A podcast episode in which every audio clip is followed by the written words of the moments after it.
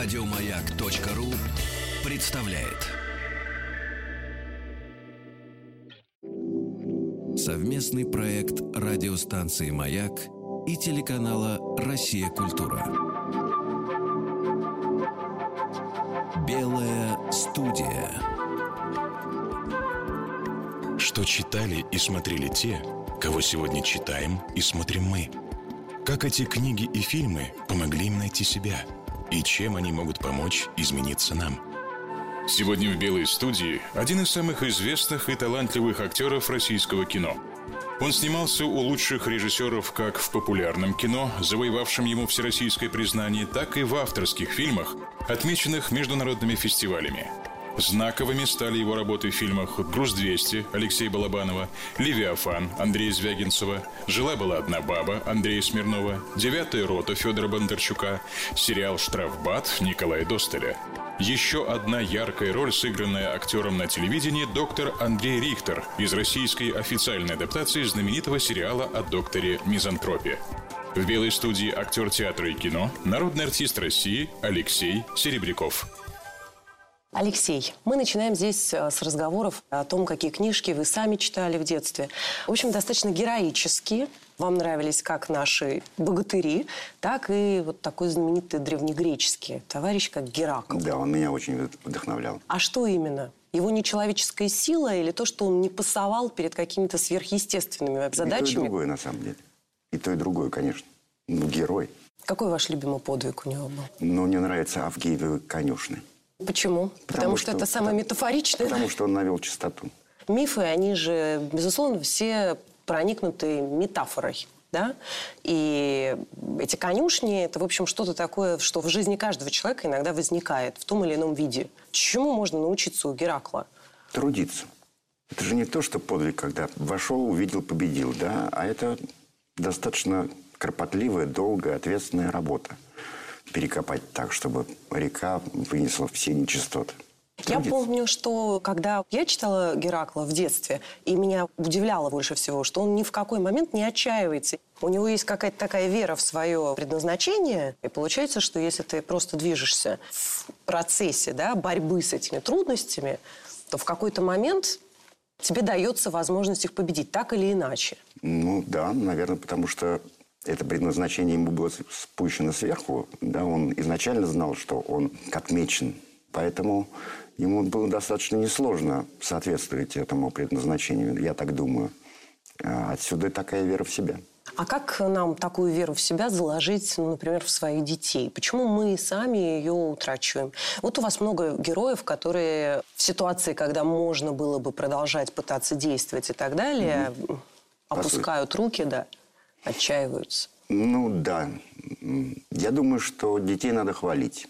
Хвалить, прежде всего, поощрять и максимально повышать самооценку. То есть вот так безапелляционно? Да. Потому что есть же очень много родителей, которые считают, что если ты максимально повысил самооценку, потом он столкнется с э, он, стал, он столкнется в любом случае. Найдутся люди, которые будут всячески понижать эту самооценку. Поэтому родители должны повышать.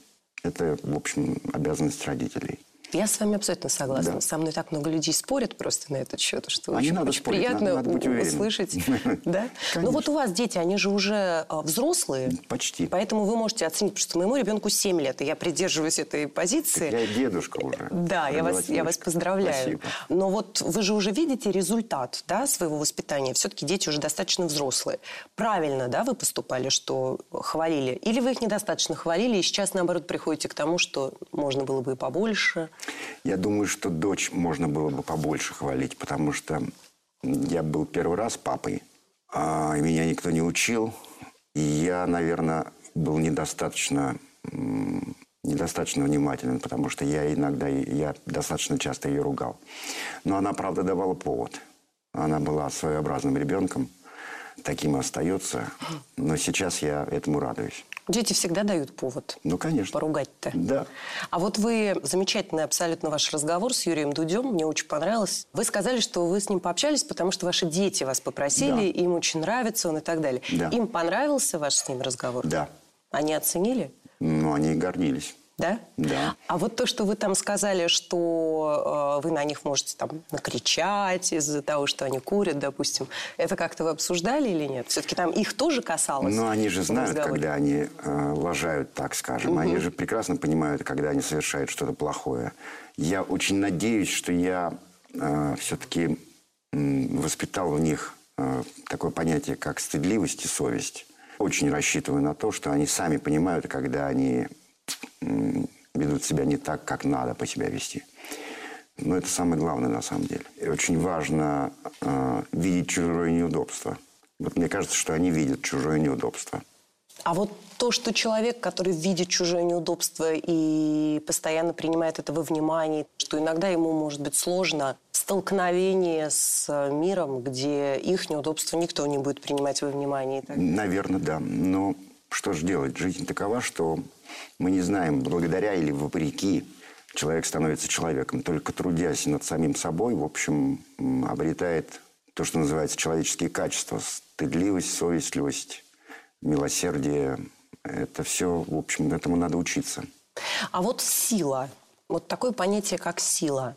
Вы имеете в виду физическую? Вот как раз здесь сложно сказать, потому что а что такое сила? С одной стороны, мы можем вспомнить о Геракле, который обладал действительно феноменальной физической силой, но было ли только в этом, да? Мне по- Был ли только в этом секрет его успеха? Мне именно поэтому нравится Авгиевы конюшни, потому что сила там, в общем, не имела большого значения.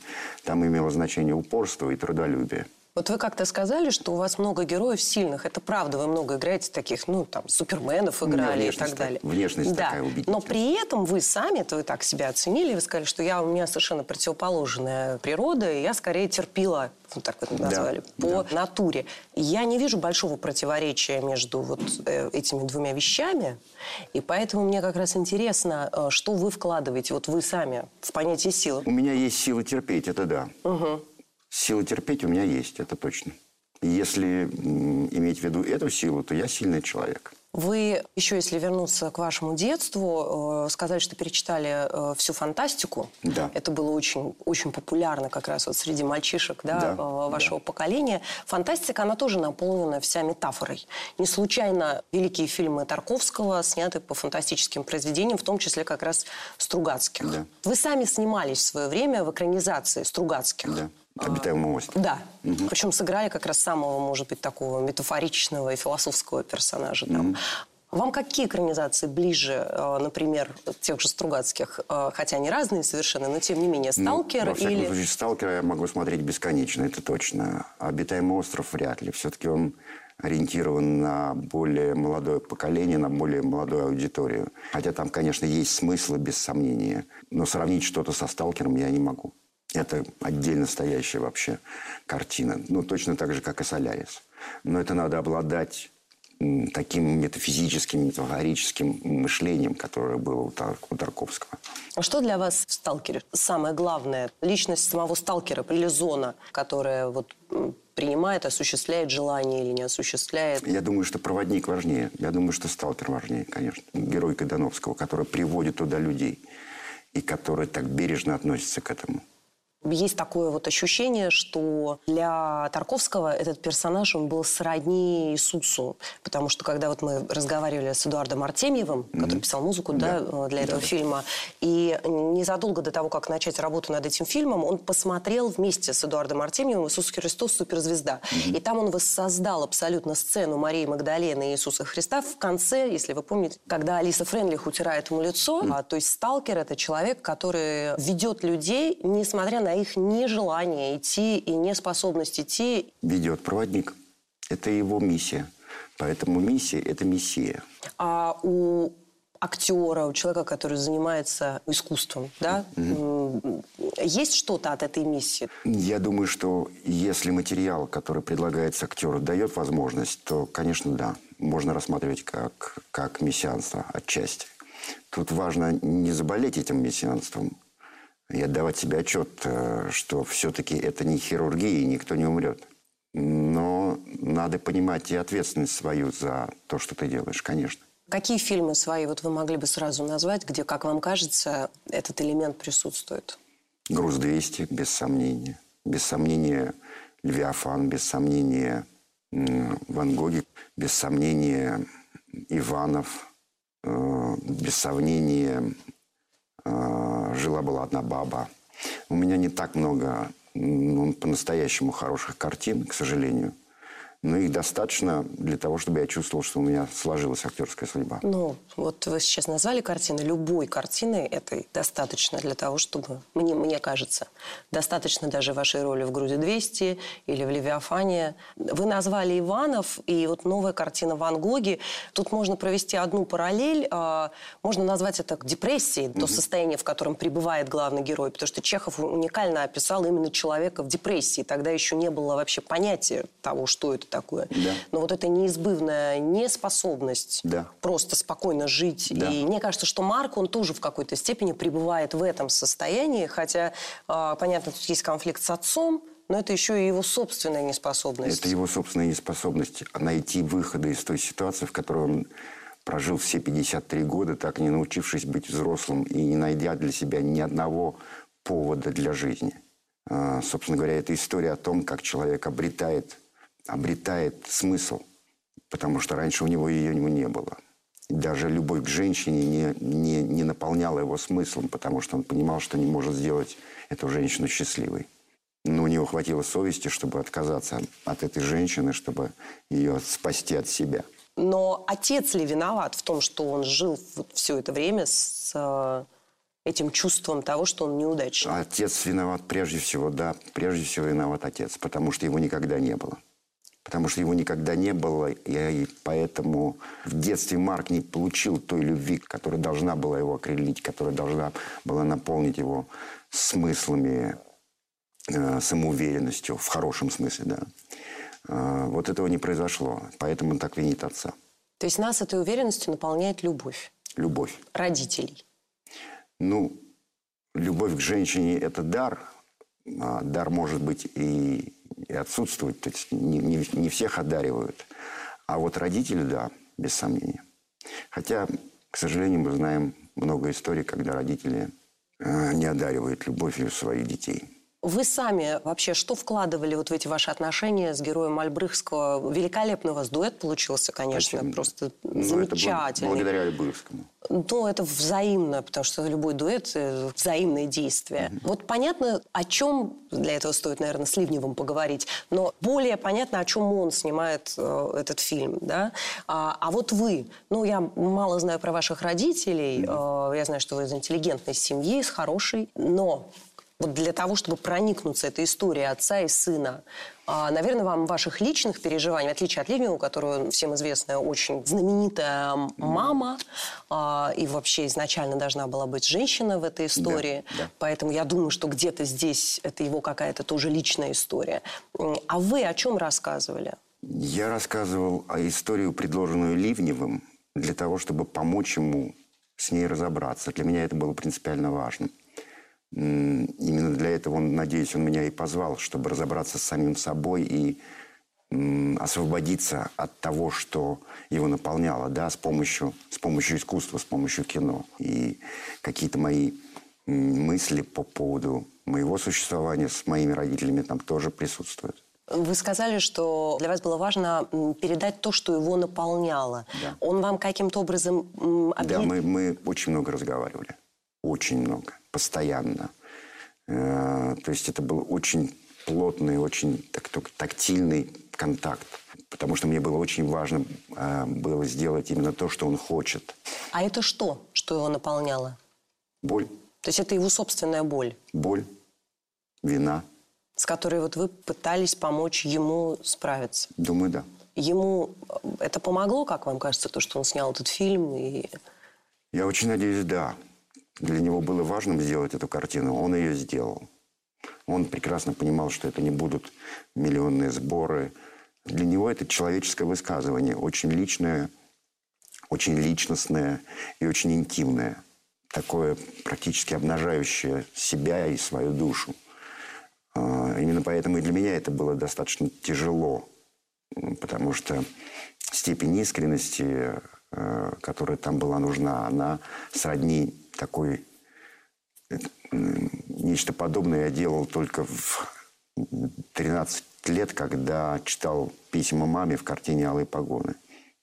Ну, то есть такая почти, почти детская искренность. Особенно в финальном монологе перед прощанием. Первое, что я помню, и навсегда это страх, что ты меня бросишь. С тобой было так радостно, так хорошо. Но так редко, так. Ты бросал меня всю жизнь. Сволочь, Годину. Ты сейчас собираешься меня бросить, сволочь! Папа, бросай меня, пожалуйста. У меня кроме тебя никого нет. Папа, папочка, любимый, пожалуйста, не бросай меня. Я очень тебя люблю. Я, я никого не люблю, кроме тебя. Я никогда никого не буду любить, кроме тебя.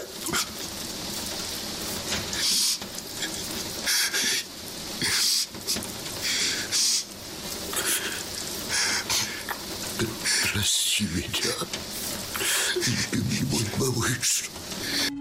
Тут есть еще такой момент эгоизма художника, потому что художник не может же не жить своим делом. И в то же время мы видим, что это очень ранит всех с кем он контактирует. То есть это же не только сын страдал, да, там все люди, Все. кто появляется в кадре, все с переломанными судьбами э, этим человеком. Да. Как вам удается не облучить своих близких вот этим горением в тот момент, когда вы внутри, Наверное, потому что я их очень люблю.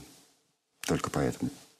они для вас важнее, чем Ничего важнее вот за мои 55 почти лет я для себя не нашел.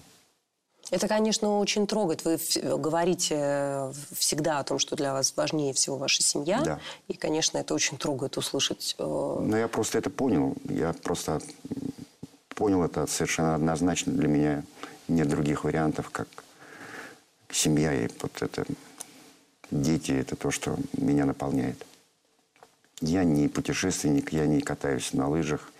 У меня нет хобби и нет увлечений. Ну, может быть, только книги и работа. А, Но вот семья – это по-настоящему мой, мой багаж, мой груз. То есть счастливый груз. Вы сказали, что вы человек трагического мировоззрения. Вот есть у вас такая фраза. Да, И при этом вы счастливы. Потому что... да. То есть вы счастливый человек. Но я счастливый, потому что мне дана любовь, да. И, Да. меня- и я любим. Я счастливый, без сомнения, но трагичность от этого не, не исчезает, потому что, в общем, вокруг достаточно много боли и страдания, э, и несправедливости, э, на которую я не могу не реагировать. Вот вы говорите, что вы не можете не реагировать, а все-таки человек вот с таким обнаженным, как у вас, отношением, вы как-то для себя находите в чем-то ответ для того, чтобы ощущение этой трагичности происходящего не доставляло вам страдания? Или же вы позволяете этому страданию с вами случаться? Позволяю, конечно. Есть минуты отчаяния, без сомнения. Но, по большому счету, моя любовь – это моя религия, это моя вера. И другого не дано. Да. А как вы думаете, Маше, вашей жене, ей сложно в связи с вот этой вашей обостренной, э, с обостренным чувством Мне надо спросить у нее, но она такой солнечный человек, что от нее исходит столько тепла, света и уюта, что я не знаю. Мне кажется, что, что ей тоже со мной неплохо. А Вы сказали, что ваша любимая книга о любви – это «Ромео и Джульетта». И также вы совершенно меня поразили вот ответом на вопрос о вашем желании то умереть в один день Да, с очень, вашей женой. Очень хотелось бы. То есть Очень хотелось бы. Потому что я не, не могу себе представить. Не могу. Это... м, ну, А можно научить своих детей любить? Вы абсолютно точно сказали, что я счастливый, потому что я нашел любовь. Это единственный способ, действительно. Можно быть знаменитым артистом, получить все на свете награды и быть абсолютно несчастным человеком. Вы наверняка знаете таких людей. А, И сами могли бы таким быть, если бы у вас не было этой любви. Да. Поэтому это самый большой, наверное, талант – суметь полюбить. Можно каким-то образом научиться этому, помочь своим детям, Не знаю, нет ответа у меня на этот вопрос, честно вам скажу. Не знаю. Либо будет дадено, либо нет. Ты можешь создать какие-то условия, чтобы это подманить, наверное. Но если не встретиться по жизни, то не встретиться. Ничего не сделаешь. Совместный проект радиостанции «Маяк» и телеканала «Россия. Культура». Белая студия. В белой студии актер театра и кино, народный артист России Алексей Серебряков. Еще один фильм, который вы назвали о любви, «Белый бим, черное ухо». Да. Я собачник. У меня много собак. Было, есть. Я принципиально собачник, потому что я считаю, что собаки – это ангелы. Потому что у них нет никаких моральных категорий, нравственности, этики. Нет ничего этого, то, что придумано у человечества. Они просто любят тебя любого. Ты можешь быть мерзавцем, ты можешь толкать, пихать их ногами. Они все равно будут тебе преданы и любить тебя любого. То есть практически, так скажем, если бы и был Господь Бог, то, наверное, он был бы собакой. Потому что он не осуждает. Собака не осуждает, собака просто любит. Вот, может быть, это какой-то тоже ключ к тому, как научиться любить? Не знаю. Но вот то, что, то, что мои дети с детства все окружены собаками, вылизаны ими, да, это, конечно, это вот способ подманить возможность, способ подманить возможность обретения этого дара.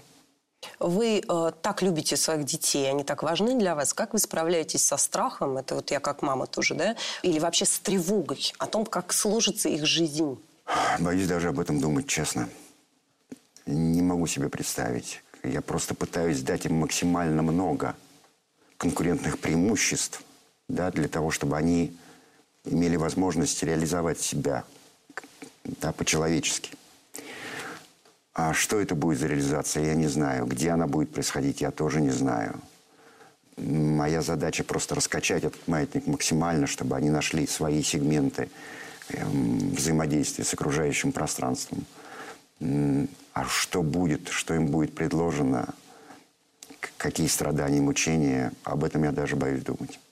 Э, сколько лет вашим 25, 8, 25 лет, сейчас 25 Дашки будет, Дочки. 7 да. И летом будет 18 и 17 мальчишкам. То есть это вот как бы молодежь как раз. Молодежь, Самая, да. самая. Как вам кажется вообще молодежь? Я даже не буду спрашивать, она хорошая или плохая. Она отличается сильно от нас? Вот учитывая, что на поверхности кажется, что очень сильно, потому что у них все эти айфоны, совершенно другой глобальный мир и так далее. А вот по сути, как вам кажется? Да никак они... Айфоны и все остальное это всего лишь инструменты взаимодействия с этим миром. Э, А плачут они от, от горя точно так же, как и мы плачем. Так что ничего, все то же самое. И им пережить придется все то же самое. Свои собственные ошибки и свои... все свое будет. Все в первый раз.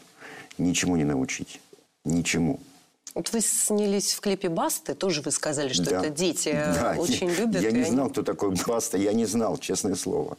Мне позвонили, предложили, и я, и я как-то с, с Машей сидел, говорю, вот мне позвонили от Басты. Они как, что, папа, ты что?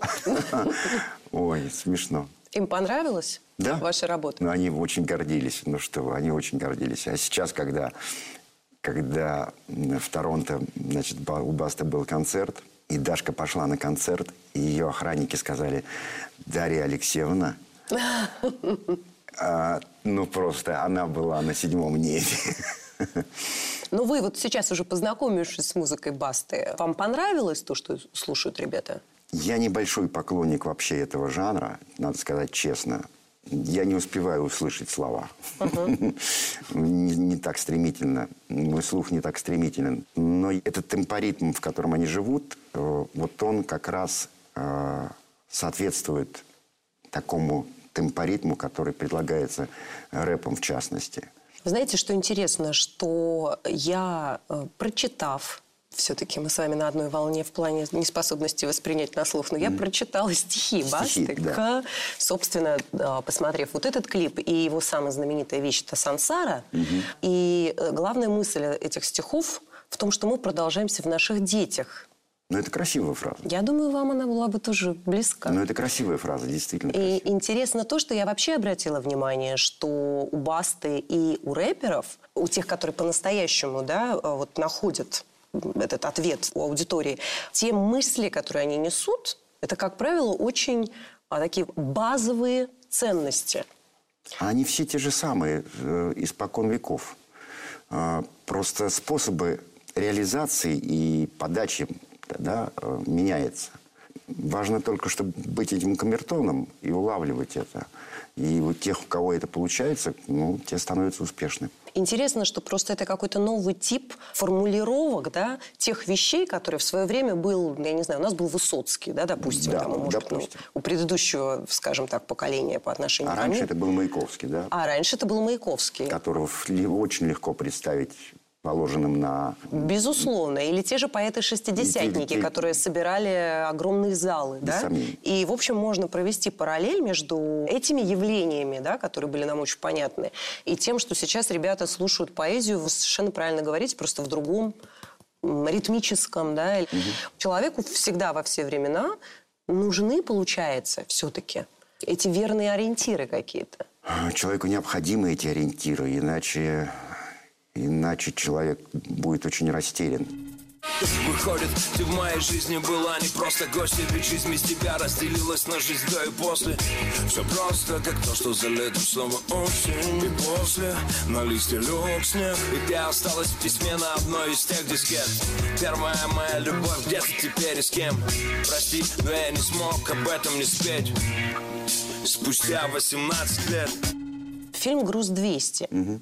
Один из самых тяжелых фильмов. Я его пересмотрела сейчас к разговору с вами. Я была удивлена тем, что все то, что казалось мне ужасным, когда я его смотрела первый раз лет 10-12 назад, уже ужасным таким не кажется, потому что очень многие повторили эти вещи, сделали еще хуже. Если там лежало два трупа, положили шесть трупов Да. и так далее, и так далее. Да. То, что я увидела сейчас, и что кажется мне еще более страшным, это вот действительно та безысходная, как бы параллельная реальность души, в которой живут эти люди которые ежедневно выпивают по стакану, по бутылке, по полбутылки, и весь этот город вот проспиртован. И дело не в том, что это какой-то маньяк, который ходит и там Нет, конечно, не совершает чудовищные поступки. То есть он совершает ужасные поступки, но этот город сам по себе Да. гораздо страшнее, чем он, как его проявление. Что вот это за материя черная такая? Ох. Дело все в том, что Леша Балабанов очень хорошо это чувствовал. Он, как художник, не боялся за- заглядывать в эту бездну русской пустоты и черноты. И умел это аккумулировать художественно. Потому что вот там лучшие картины его про родов и людей, или там «Груз-200», «Морфий», да, все-таки я думаю, что именно поэтому он так рано ушел, что, что он был бесстрашным человеком абсолютно. Абсолютно, как художник, он был абсолютно бесстрашен. Вот Геракл был абсолютно бесстрашен. А, Вот. И мы потеряли большого художника, конечно. От вас, от коммунистов, все зло. Вы своей партией, своим Лениным хотите Бога заменить. Ну, вот вам всем. Бога нет, значит, все позволено. Помнишь? Вам миллионами можно убивать. А я по малолетке драке пацана случайно одного убил. Сам сознался, потому что знал, что виноват. Потому что на других могли подумать. Мне десятку строгача. Я промолчать мог. Мне совесть не позволила. Бог мне не дал промолчать. А вы Бога хотите отменить. И науку для этого придумали. Вы сейчас сказали «русская пустота». Вообще вам приписывают, да и вы даете для этого поводы, э, вот эти вот антироссийские высказывания, что мне кажется совершенно нелепым в силу того, что просто, э, если мы возьмем любого большого писателя, допустим, от Толстого до Чехова, до Достоевского и вот до Максима Горького, то каждый из Через них... Сашу Черного или... Да, с огромной болью всегда писал о, о вот этой русской пустоте. Ну, потому что душа болит. Да, и прежде Почему всего мы, надо сказать... почему мы такие? Ну почему мы такие? Вот здесь ключевое слово, и правильно, что вы употребляете это местоимение. Я думаю, что это многое Я абсолютно объясняет. русский человек. Мои дети абсолютно русские мальчишки. Абсолютно русские. Я не знаю, как это происходит. Я не помню, э, у Хотиненко в э, патриотической комедии есть такая замечательная Маковецкий говорит, тут все очень просто. Родился, вздохнул, и ты русский. Все. Все. И все то, что вот у нас есть, все в тебе. И страдания эти, и мучения, и раздражение от этого, иногда злость и на себя, и на, и на то, что тебя окружает. Конечно, иногда ты думаешь, да ну что же это такое? Ну почему это так? И все великие и невеликие писатели, художники пытаются разгадать эту, эту, эту нелепость, почему мы это... Балабанов пытался в «Грузе 200», почему, собственно говоря, э, чем цена эта кар- картина, почему я покажу их детям, да, э- эту картину, и внукам покажу. А старшие дети не видели еще фильм? Еще не показывал. Даша видела, мальчишкам еще не показывал.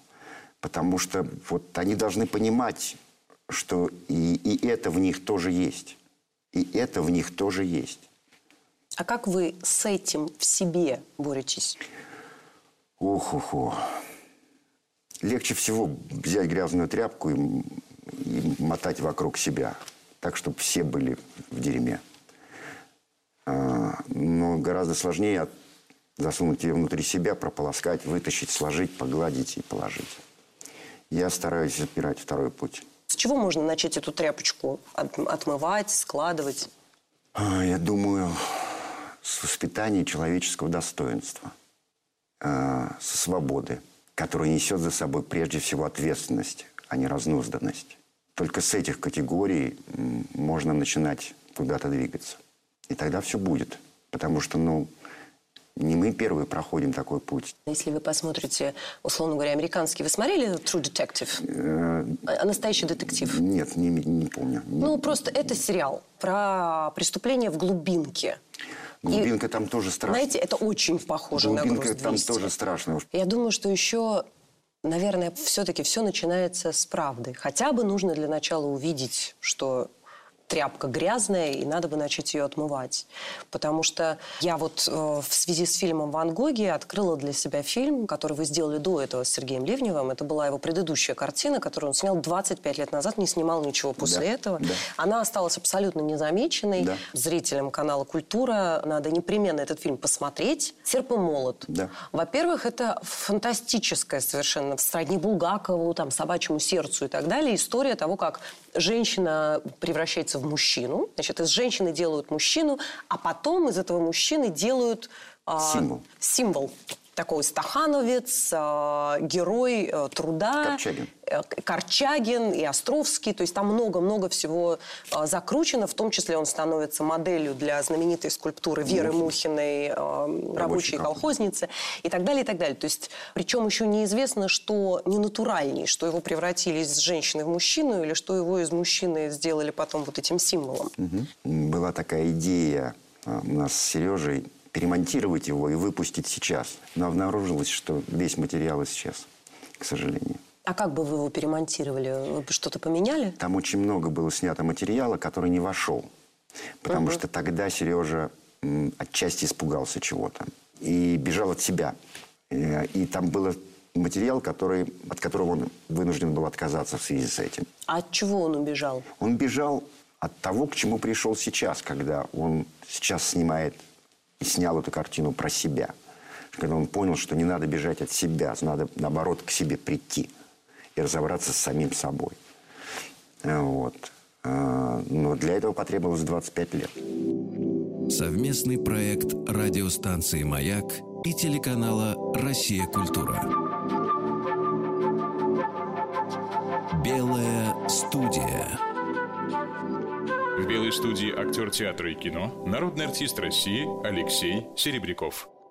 А как удержаться на том, что есть ты? Вот вы говорите, как сложно Ливневу, что он только сейчас сумел по-настоящему сказать правду себе, о себе с вашей помощью, да? Да. Что нам мешает себе говорить эту правду? Ведь это, наверное, единственный вообще путь стать собой.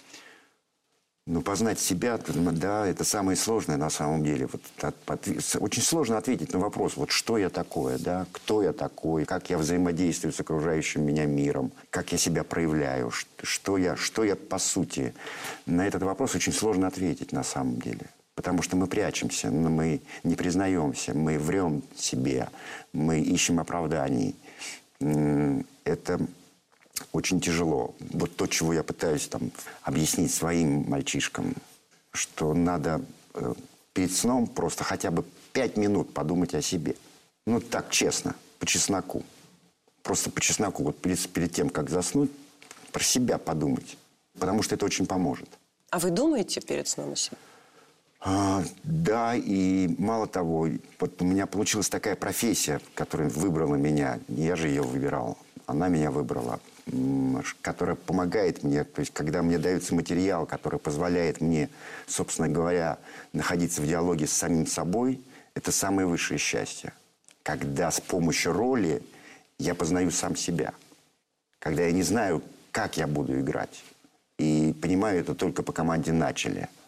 То есть я долго-долго готовлюсь, думаю, пью кофе, курю, мучаюсь, не сплю, готовясь к этой команде начали, мотор начали, да, а потом просто отпускаю себя. И таким образом что-то узнаю про себя. Это безумно интересно. Так получилось, что вот еще одна картина, которую недавно вы снялись, она тоже на тему отца и сына, да? да? Как Витька Чеснок вез да. длинное название такое в стиле вот как раз русских народных сказок. да, да, да. Как Витька Чеснок вез Леху Штыря в Дом, дом инвалидов. инвалидов. Это тоже история отца и сына. И мне кажется, что вот в этом фильме есть такая наша уникальная способность простить и пожалеть. Вот это то, что я увидела в этом фильме. Потому что... А как вы думаете, он вернулся? Сын вернулся? Хороший вопрос. Я думаю, что да. Честно говоря, мне даже не так важно, вернулся он или нет. Потому что когда он побежал э, защищать своего э, отца, ну, то есть просто фактически без шансов. Без шансов, абсолютно. Он побежал этого человека спасать, потому что он не мог иначе побежать и в порыве инстинкта рискнуть своей жизнью за человека, которого ты ненавидишь, как бы. Угу. Вот в этом есть что-то очень... Русское. Да. Без сомнений. Мы порывные. Да. Это действительно так. Мы порывные. Порыв – это же есть правда? Это вот начало, когда он становится человеком. То есть это, это первый шаг, когда есть надежда, что он станет человеком. Но это вот первый шаг. С этого порыва, может быть, что-то начнется. Отойди от него! Отойди, я сказал! Пацан! Я же сказал уезжать! Я просил, пацан! Да не называй меня так, ты! Пацан, не лезь! То Женя Ткачук, я знаю, что вы э, его любите как артиста. Я из-за него там, там снимался. Да, и, собственно, вы его пригласили на роль отца вашего в молодости да. в фильм «Ван Гоги». «Ван Гоги». А, я тоже считаю, что Ткачук – это вот замечательно. И артист, и человек, что как-то видимо, взаимосвязаны. Вот он отражает такой вот русский характер. Не случайно, мне кажется, он замечательно совершенно сыграл Мелехова. Да. Такую абсолютно эту амбивалентность да. такую русскую. Да. Он Достоевского мог бы прекрасно играть, мне кажется, вообще любой персонаж. Он вообще, он там, много, Митя Карамазов, он, это абсолютно он, его может материал. много чего играть. Он, да. он очень одаренный. Очень одаренный. Ему материала хорошего, то вырастет просто ну, снимите, большой мастер. Снимите ее. Вы же, вы же вот уже сколько лет, вы, по-моему, готовы что-то снять сами? Не знаю.